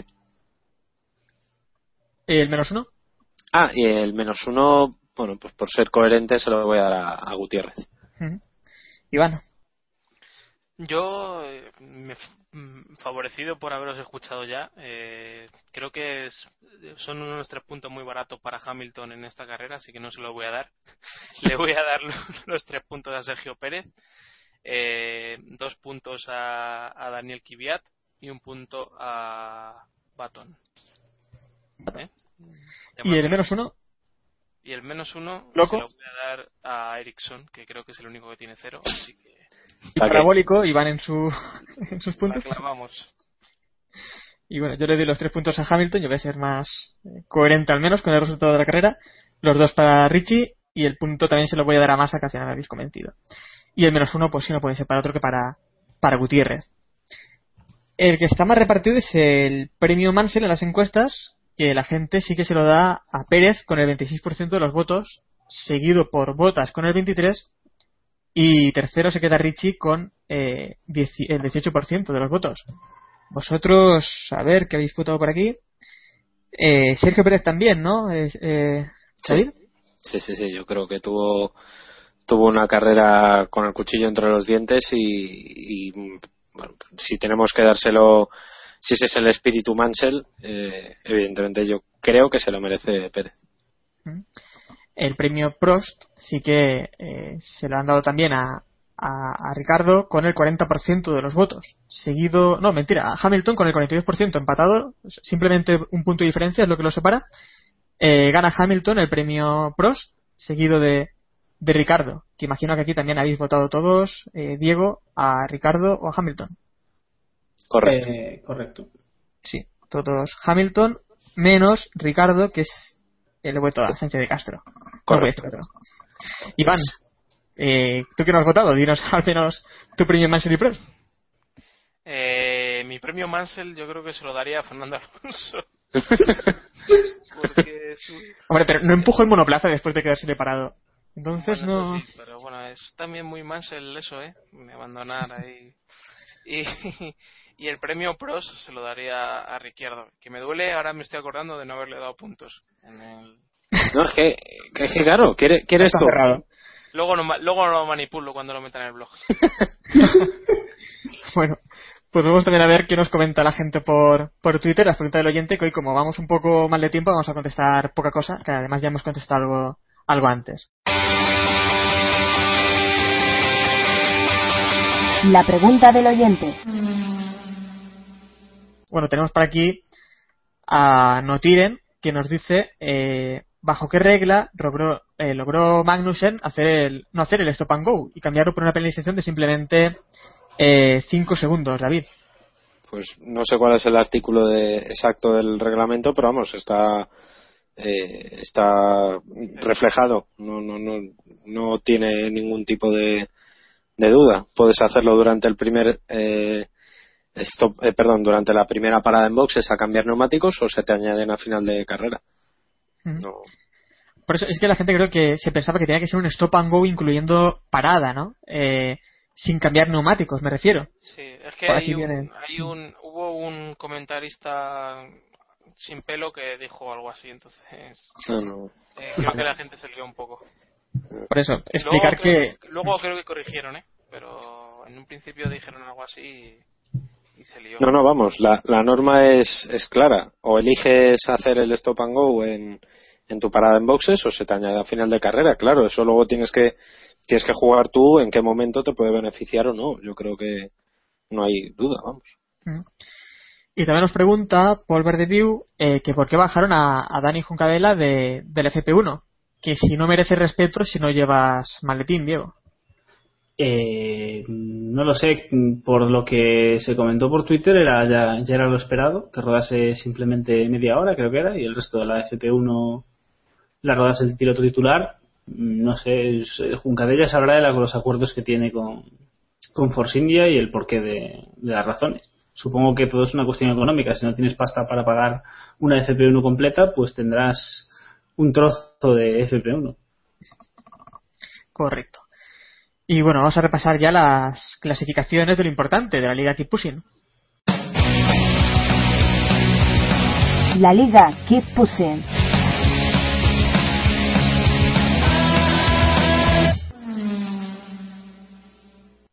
Bueno, pues vamos a repasar un poco la- lo que fue la clasificación de la Liga Keep Pushing, esta liga que tenemos en el podio del motor de Castel Deporte con nuestra liga particular, en la que somos ya 192 participantes en la liga. Llevamos siendo 192 desde hace 18 carreras, por lo menos. Puede ¿no? ser, es verdad. Pero bueno, que si la gente quiere unirse, puede unirse aún, que, que hasta la última carrera aún puede unirse a gente e intentar, pues al menos ganarnos eh, la carrera, ¿no? De esa, esa carrera. A ver, a ver, a nosotros nos pueden ganar incluso en el Mundial. Eh, David, no sé si lo sabes, pero la última carrera punto doble. Eh, pues sinceramente no lo sé, pero lo preguntaré. No, no, no lo sé, no lo sé. Y bueno, en esta carrera de Monza, quien más puntos ha conseguido ha sido Richie Cucalón, o algo así, con 140 puntazos. Y en la clasificación general, pues sigue líder Fernando Alonso una semana más, con 837 puntos, seguidos de nuestro amigo Lucas T. Walsh. Y tercero se pone Free Practice 4, que supera a la Uriki 78 esta, esta semana. Y bueno, en la liga particular de los integrantes del podcast, pues eh, aquí gané yo la carrera con 97 puntos. y gracias a eso adelantó a Jacobo en la clasificación y el resto de la tabla pues se mantiene sin cambios pese a que Diego eh, ha terminado segundo con 74 Imaginad quién ha puesto el aplauso, no lo sabemos, que se lleva 74 puntos en esta carrera y el 71. último 71, vale, sí, cierto, 71 puntos en esta carrera y el último de la carrera ha sido Iván que apostó por victoria de Botas, aunque acertó la segunda y tercera posición de Rosberg y, y Massa, Iván. Sí, eh, un detalle de- del potencial, ¿no? De, de mis predicciones. Fuiste un parabólico poniendo a botas, o sea, quitar. ¿Y dónde está Hamilton? ¿Le dejaste fuera? Eres un grande. Creo que sí, no toqué, no toqué la porra. Para mí Spa y Monza son lo mismo. Muy bien. Eh, auguro, auguro, ya anuncio que voy a cambiarla para para Singapur, o sea que es probable que ganen Williams a un doblete. Voy a apostar por victoria de Massa. Correcto. Bueno, a, ver, más en un circuito, en un circuito urbano, estás. Está ahí. Sí, sí, en un sí. circuito Sí, es que, a ver, que no es Turquía, es que no, no. Es verdad, es verdad. Bueno, bueno, vamos ya con un poco también de actualidad. Actualidad.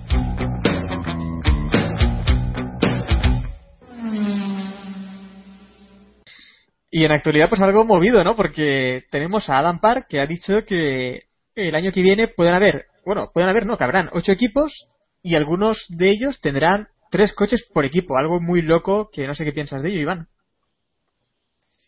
Pues eh, lo primero que tiene unas implicaciones mucho mayores de, de las que parecen en cuanto a personal, en cuanto a, a gestiones de patrocinios, etcétera, etcétera, etcétera. Por lo cual me parece que será difícil que lo que entre para el año que viene. Eh, creo que ya hemos comentado aquí que el, el propio reglamento ya eh, incluye que, que si hay menos de si hay menos de nueve equipos eh, se puede montar un tercer un tercer coche. O sea, no sería algo que, que habría que acordar ni nada. O sea, ya está metido en el reglamento. Pero me parece que, que es difícil. A pesar de que desaparezcan estos equipos, yo creo que, que tendríamos alguna media temporada hasta que se adapten los los equipos a esto porque no sería no sé no es para nada ni los gastos ni, ni el personal que deben usar ni los boxes como se reparten ahora mismo etc, etc.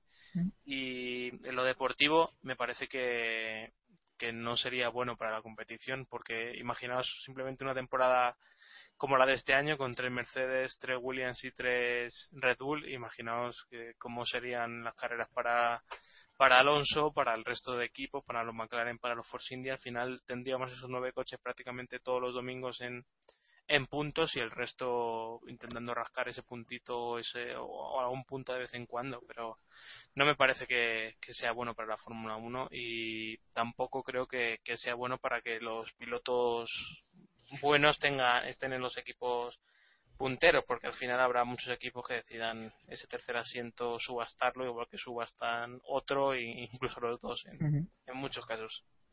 Porque además no sé cómo está el tema, lo mencionabas tú, los contratos, pero eh, en los circuitos sí que tienen en sus contratos que como mínimo deben haber 10 coches. Eh, habría que ver también temas televisivos y demás. 10 coches, no, perdón, 10 equipos. Eh, David, ¿cómo lo ves? Es, es complicado. La verdad es que yo, yo a Dan Parr, sinceramente, le había perdido de vista eh, hace un par de años que se fue de, de Williams. Eh, su nombre ha estado muy vinculado. se- bueno, se fue. mismo. Bueno, vale, sí. Se, se- le, le fueron de, de Williams eh, y luego su nombre también ha estado muy cerca de, de esos posibles candidatos a, a heredero al- del cetro de Bernie Eccleston, ¿no? Me sorprendió muchísimo este tuit que soltó sin venir a cuento ni, ni como respuesta a nada, sino que de repente después de la carrera soltó esto y, claro, nos quedamos todos alucinados porque es alguien que presuntamente sabe de, o está metido en el, en el mundo de la Fórmula 1 o por lo menos en- entre las bambalinas de la Fórmula 1, ¿no? Eh, dicho lo cual, a mí me extrañaría muchísimo que los equipos aceptaran esto.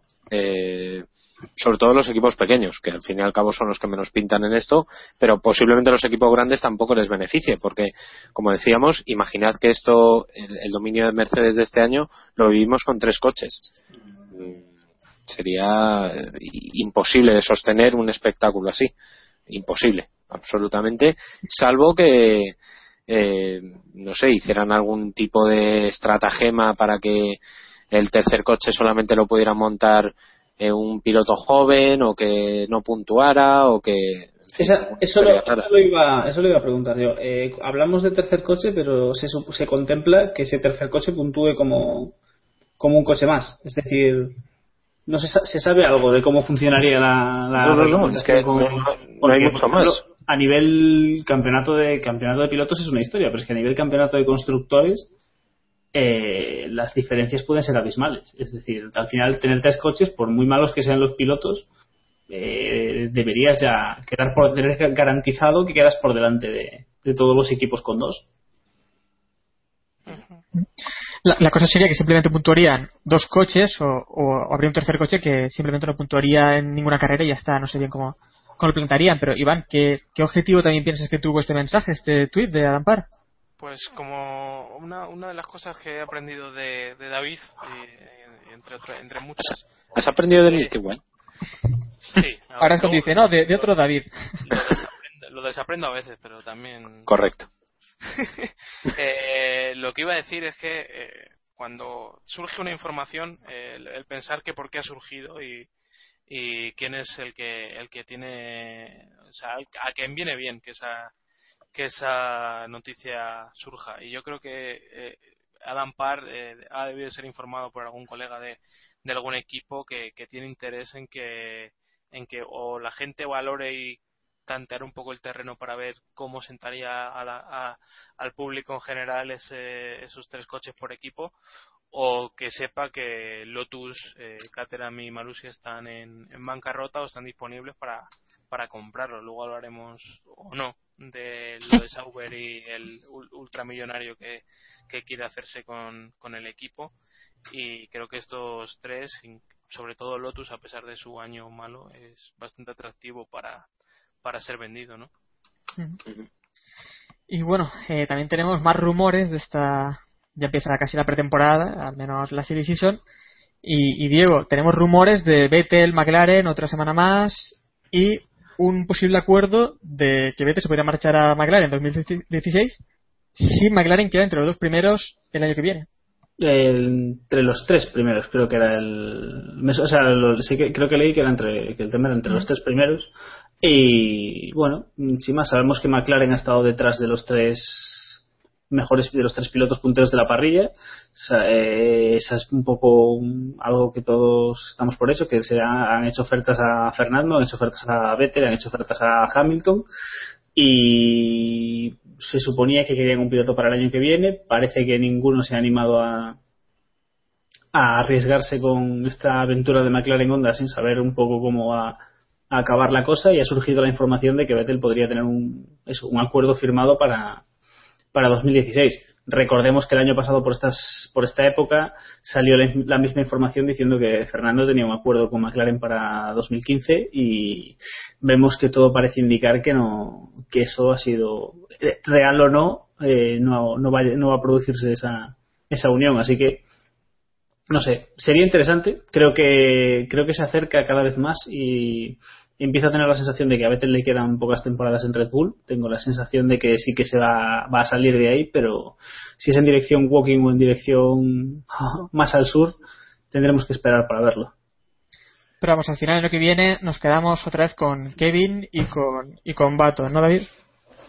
Bueno, eso decía eh, el tuitero F1 Enigma, que normalmente suele mover bastante bien la información, sobre todo internacional. Eh, no se sabe eh, qué va a pasar. Lo cierto es que no, no están confirmados ninguno de los dos, por lo menos de manera oficial. Los únicos pilotos que están confirmados para la próxima temporada son Botas y, y Felipe Massa. El resto no, no están confirmados. Por tanto, mientras no haya comunicado de- del equipo, yo lo dejo todo en el aire. Y más teniendo en cuenta que, que McLaren el año que viene entra un, prácticamente una nueva era y no, no creo que, sigan apostando por la misma pareja. Que eso mismo, Iván. En Williams, como decía David, confirmados ya Botas y, y más en el que viene. ¿Te gusta?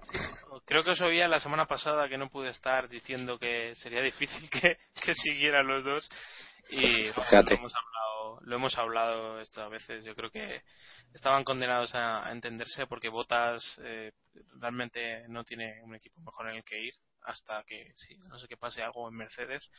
Y, y Massa pues es uno de los que sustentan el equipo. Es, así. Sus patrocinadores son, son muy importantes. También Botas tiene patrocinadores, evidentemente. Y nada, pues me parece que es una estabilidad buena, que podrían tener un equipo mejor, pero bueno, eh, a día de hoy y tal y como está el mercado que parece que no se iba a mover, pues bueno, dar un poco de estabilidad a tus pilotos y, y la tranquilidad de tener un contrato para el año que viene es buena.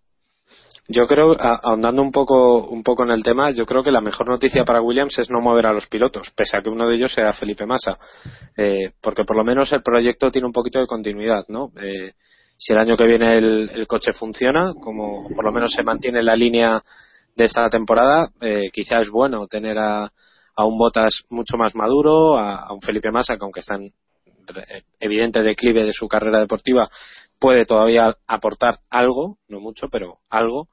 Y, quizá esa estabilidad es, lo mejor que le puede pasar a Williams, vistos los últimos años que ha, que ha pasado. O sea que, Y otro de los temas del fin de semana fue Montecémolo, que la lió un poco, quiso, no sé, mucho protagonismo, para después al final no decir completamente nada. Parecía que iba a dimitir y al final, Diego, nos quedamos sin, sin ninguna noticia, sin ninguna novedad, simplemente Montecémolo hablando lo de siempre, ¿no? Yo, yo no sé de dónde surgió ese rumor, porque al final fue un rumor que surgió a principio de semana y la cosa fue creciendo, creciendo, creciendo. La bola se fue haciendo más grande hasta que llegó Montesémolo y se, se creció y dijo que, hola, ¿qué tal? No, no Pero, no, pero dijo rueda de prensa y claro, todo el mundo allí a ver qué ocurría, qué iba a decir en esa rueda de prensa, con, además con ese rumor, ¿no? Que decías tú que venía desde el principio de semana y al final Y al final, nada, fue una rueda de prensa, hola, ¿qué tal? es que, convocada y convocada media hora antes, ¿eh? porque esto se, la rueda de prensa la convocó a la una y fue a la una y media, o a las, la convocó a las doce y media y fue a la una y media, o sea, no hubo tiempo prácticamente para nada y, y, bueno, sinceramente, bueno, ya sabemos cómo le gustan a Montechemolo las cámaras y lo que le gusta dar discursos y, en fin, sus cosas.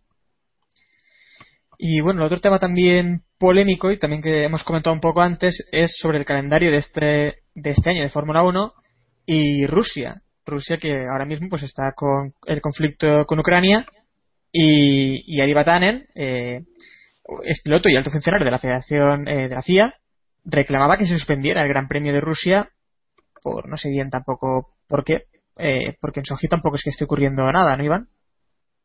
No, eh, a ver, es un problema más. No tiene nada que ver con Bahrein, por mucho que la gente se empeñe en relacionarlo con Bahrein. Tiene nada que ver, hombre. En Bahrein había un problema interno eh, Mm. que, que, bueno, que eh, egoístamente y, y no hay por qué ocultarlo, lo único que le preocupaba a la Fórmula 1 era su seguridad. O sea, a la Fórmula 1 le importa tres pepinos eh, la- las reclamaciones por la democracia que hacen los ciudadanos de Bahrein.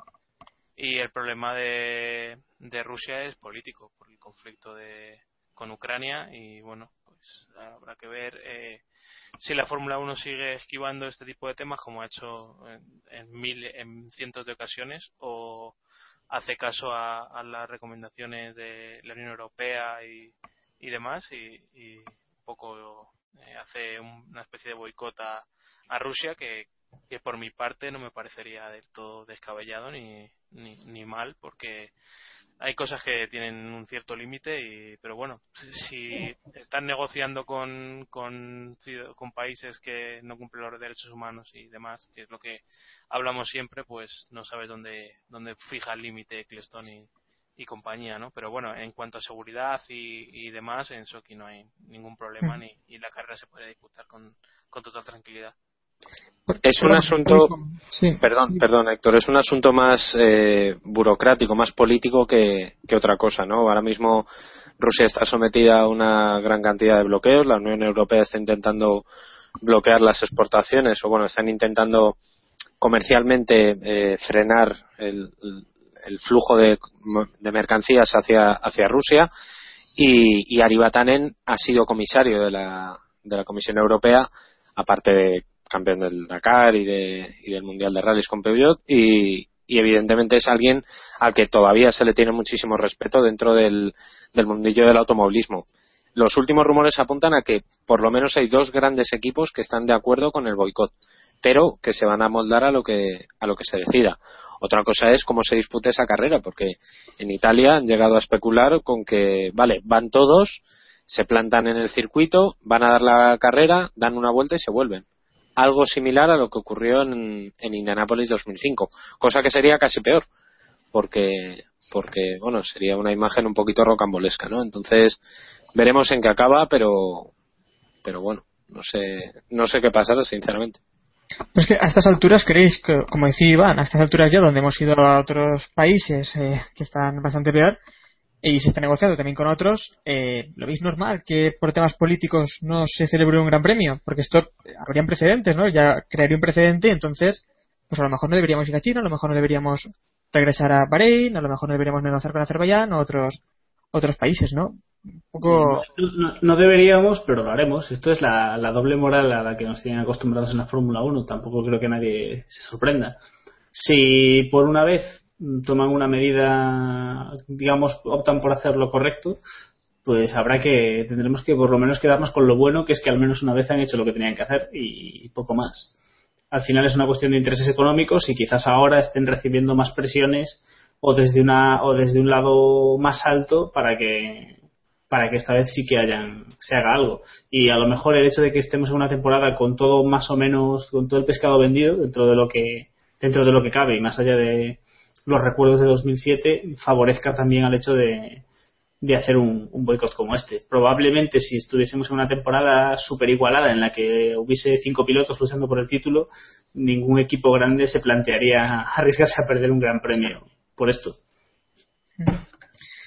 Y otro tema también muy polémico que ha salido hoy eh, viene de Autosport y, y es que la FIA se reunió en el Gran Premio de Italia para decidir si prohíben le- el Team Radio, si prohíben los mensajes de radio a los pilotos que les dan alguna ayuda técnica o alguna ayuda de su situación en, en carrera.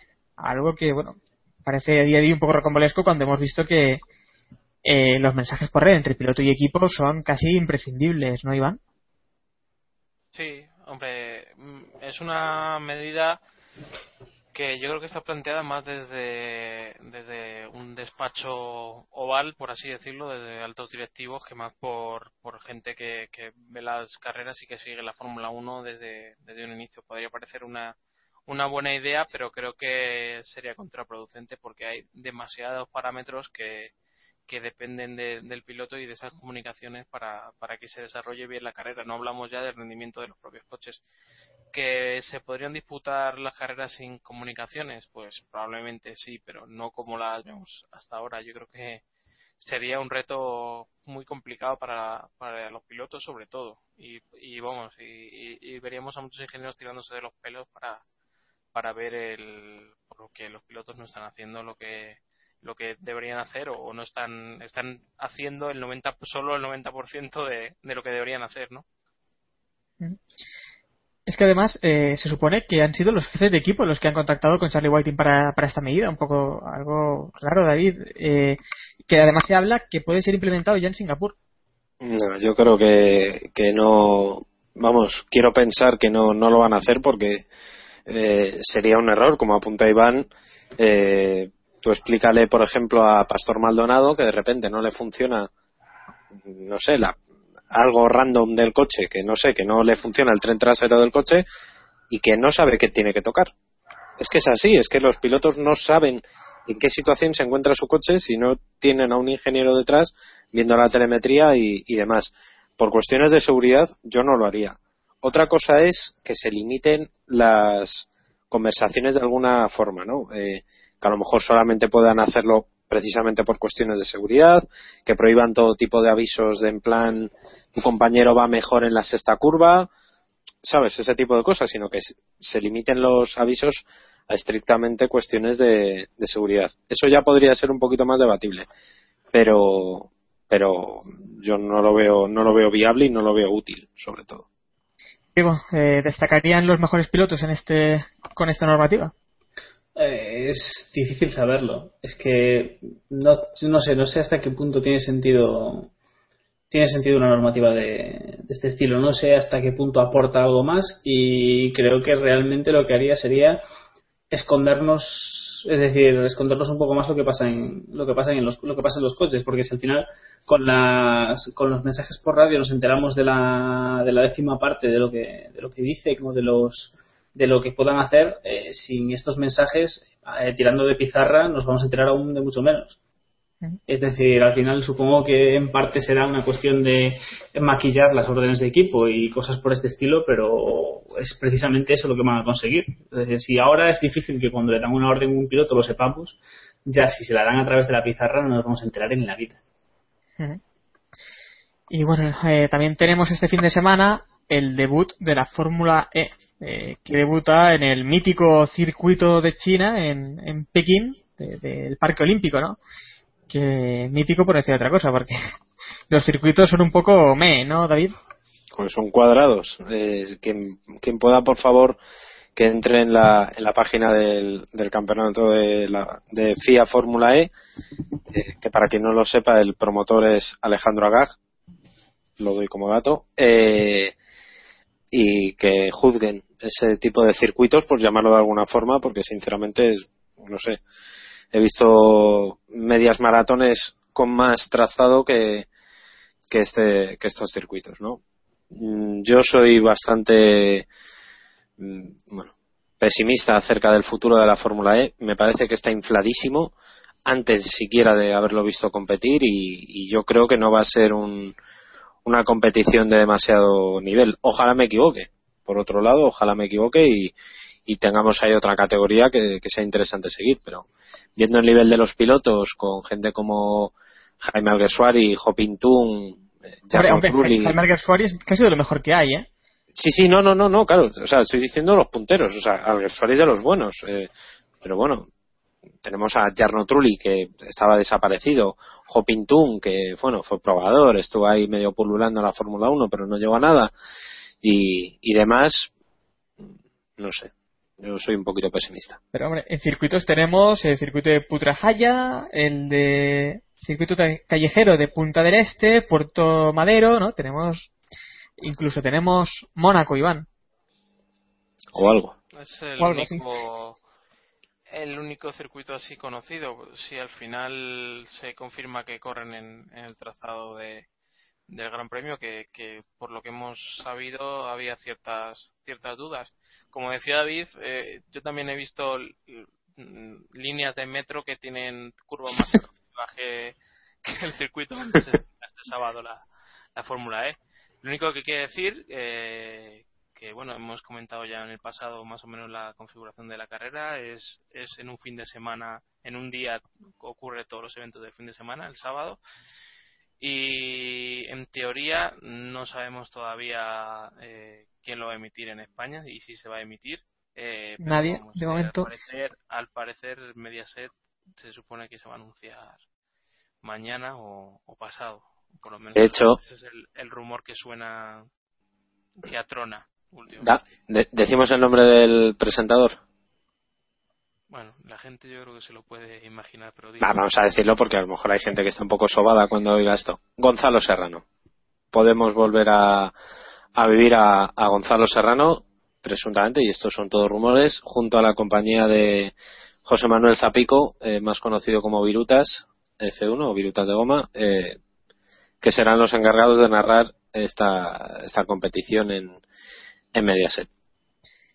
Y ahí estaremos atentos a ver qué ocurre. Y no sé, Diego, si también quiere comentar algo sobre el nivel de los pilotos, ¿no? Que tenemos a Karun Chandok, Bruno Sena, Eh, tenemos a Nelson Piquet, por favor. Joder, es que vaya gente tú. es que es precioso, nos falta, nos falta que nos confirmen a, Fla- a Flavio Briatore y ya tendría un poco de... Ojo, ojo, que vamos a ver competir a Sena contra Prost otra vez. Es como un Sena Prost de garrafón a las 4 de la mañana malísimo, pero oye, van a estar compitiendo uno contra el otro. estas ediciones de, de Gran Hermano VIP o Supervivientes VIP o no sé qué, que iba el Eh, cuñado del eso. hermano de... Eso es. les hemos visto en Le Mans también, ¿eh? Competir. vez no sé quién. Sí, sí, pero esta vez es, es como más directo, Claro, ¿no? Es más... directo porque van en, en la misma categoría al menos, ¿no? Que- Eso es, eso es, eso es. A ver, yo creo que yo creo que lo único que cabe destacar aquí es que el legendario Nick Heidfeld ha llegado a la Fórmula E para batir su récord de, de número de grandes premios sin abandonar. Y sin ganar, ¿no? Eh, Supongo, por supuesto, supongo que supongo que intentará hacer una estrategia, hablará con, con el- su nuevo ídolo Max Chilton y, y plantearle para explicar para que le explique un poco la estrategia de lo importante es llegar, yo no quiero arriesgar porque vale más acabar el Gran Premio que hacer un buen resultado y cosas de estas, ¿no? Correcto. Ojito también te digo que yo creo, venga, vamos a hacemos una apuesta a ver quién creéis que va a ganar. Hombre, yo la tengo hecha. Venga. Yo creo Sí. que va a ganar Buemi. Eh, En- a, mi- a mitad de campeonato, a lo Vettel en Ah, pero que tú hablas, de, tú hablas del campeonato. Yo pensaba que íbamos a hacer una porra para esta carrera. Sí, hombre, el rollo este. Venga, vale, de campeonato. hablando la semana que viene de esto. Sí, no, llevas razón, llevas razón. Llevas razón. Venga, va, apuesta. Eh, yo apuesto.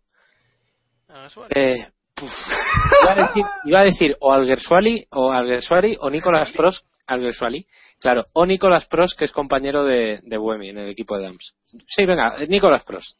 Sí, sí. Vale, veo Jacobo también ha apostado Buemi, que ya hizo su apuesta. Estoy viendo aquí. Y yo también voy a apostar por Buemi para esta para el campeonato y para esta carrera también, sí. Con, con el mejor segundo. Eh, Iván, ¿has apostado? Sí, yo dije Fue, fue el primero en decir que- bueno. Hay que, hay que decir que también corre Euroservia, antes de que se nos olvide. Es verdad. Con Cierto. Dragon Racing, un nombre muy madridista. Yo, yo, creo, yo creo que es bastante obvio que va a ganar Sebastián Buemi, pero por ponerle un poco de. por dar la nota, yo voy a hacer voy a decir que va a ganar el, el incombustible e irrelevante eh, Jerón D'Ambrosio. Hostia, yo no- es que mirad qué pilotos, eh. En serio, que es que Buemi es el bueno. Pero de lejos. Pero de lejos, sí, sí. O sea, Buemi y Alguersuari son los competitivos. Es que no veas tú que. Está Da Costa también. Vale. Hay gentuza. Una cuestión, una cuestión. Eh, el- el- la competición empieza este fin de semana y tenemos un piloto sin anunciar. Ah, Es verdad. Es decir, yo creo que gana el to be, to be confirmed. Puede, puede ser Alonso, ¿eh? Estoy viendo, sí. Bueno, vamos a ir cerrando que esto ya eh, se nos va un poco de las manos y también eh, hay que hay que anunciar, hay que decir la noticia que nos hemos enterado hoy que Michael Schumacher ha abandonado el hospital de Suiza y va a seguir la rehabilitación en, en casa, que en principio, bueno, a estas alturas pues, no es que nos alegre mucho, pero es al menos un paso, ¿no? Eh, media buena noticia, ¿no, David?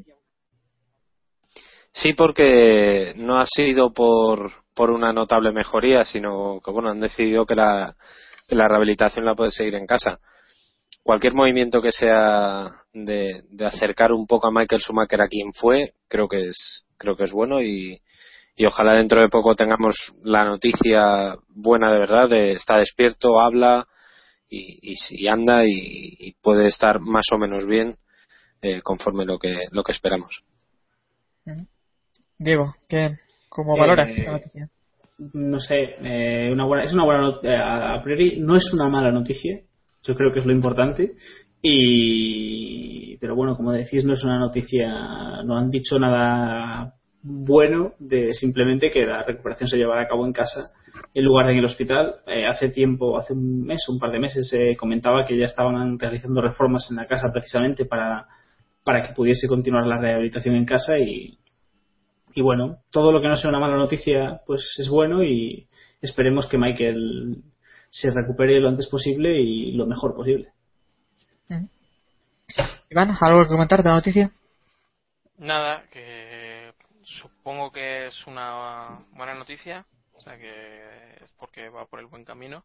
De todas maneras, se ha, se ha oído este, a las últimas horas que, que no, ha, no, o sea, no tiene por qué implicar una, una mejora clara en el, en el estado de, de Michael, así que bueno, lo que hemos dicho los últimos meses, paciencia, paciencia y, y más paciencia. Pues bueno, mucho ánimo a, a Michael y a toda su familia eh, también sobre todo. Y ya lo vamos a dejar aquí por hoy. Si queréis contactar con nosotros, pues ya sabéis, podéis mandarnos un jamón al estudio de grabación. Además podéis eh, contactar con nosotros a través de nuestro blog, eh, keeppushing.wordpress.com. Podéis mandarnos un email a keeppushingf1.gmail.com y estamos en redes sociales, en Facebook, en Google Plus y Twitter. En Twitter y Facebook somos Cape Podcast y en Google Plus ni idea. David dice que estamos por aquí, no lo jura, pero tampoco estamos seguros. Ah, estoy, eh, estoy negociando con Google, ojito con esto, ¿eh? Cuidado ahí. A lo mejor en las próximas, a las próximas horas tenemos noticia. Veremos, veremos. De que la, URL, de que la URL es KP Podcast, o sea, tampoco te creas. Vale, vale. Pues creemos que es, que es algo así. Poned Keep Pushing en, si alguien entra en Google Plus, que ponga Keep Pushing y seguramente somos los únicos que estaremos por allí. Si alguien, entra, si alguien entra en Google Plus, pero eso que. Y bueno. Nada más, eh, gracias Iván, David y Diego. Gracias a ti, hombre. Gracias a ti, Héctor, hombre. Y- un abrazo a Jacobo. Sí, y os mandamos un, mucho ánimo y un abrazo a Jacobo, a quien deseamos pues que se, se recupere pronto, que estaba un poco, estaba un poco fastidiadillo. Y bueno, gracias también a todo el mundo que, nos escucha una semana más y por colaborar también con nosotros. Y nos despedimos pues con el habitual Jazz Drive de Griffin y volveremos pues muy pronto para afrontar ya esta recta final de la temporada en la que creemos que alguna sorpresa aún caerá. Así que ya sabéis, hasta entonces, pues keep pushing al máximo.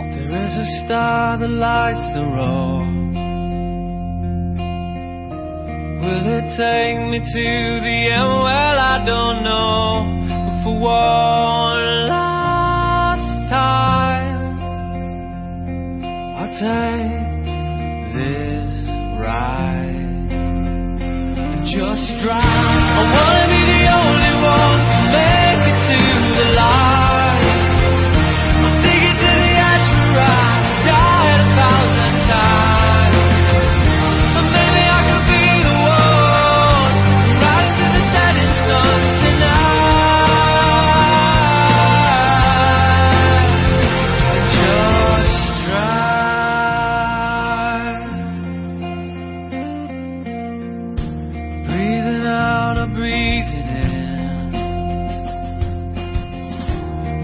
Down, but I will live to fight again for one last time.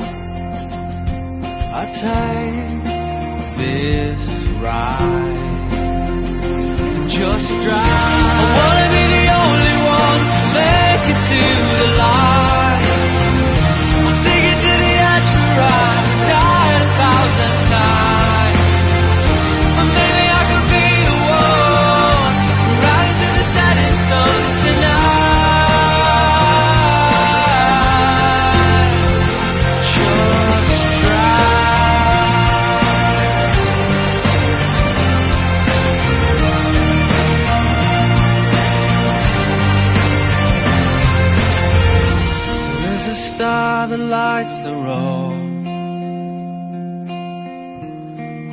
Take me to the end? where I don't know. I wanna be the only one to make it to the light.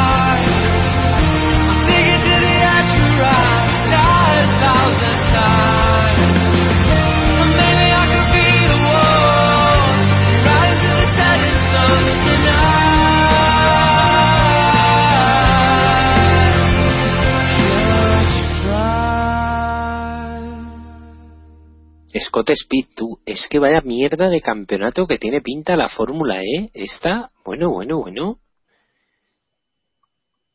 Madre mía.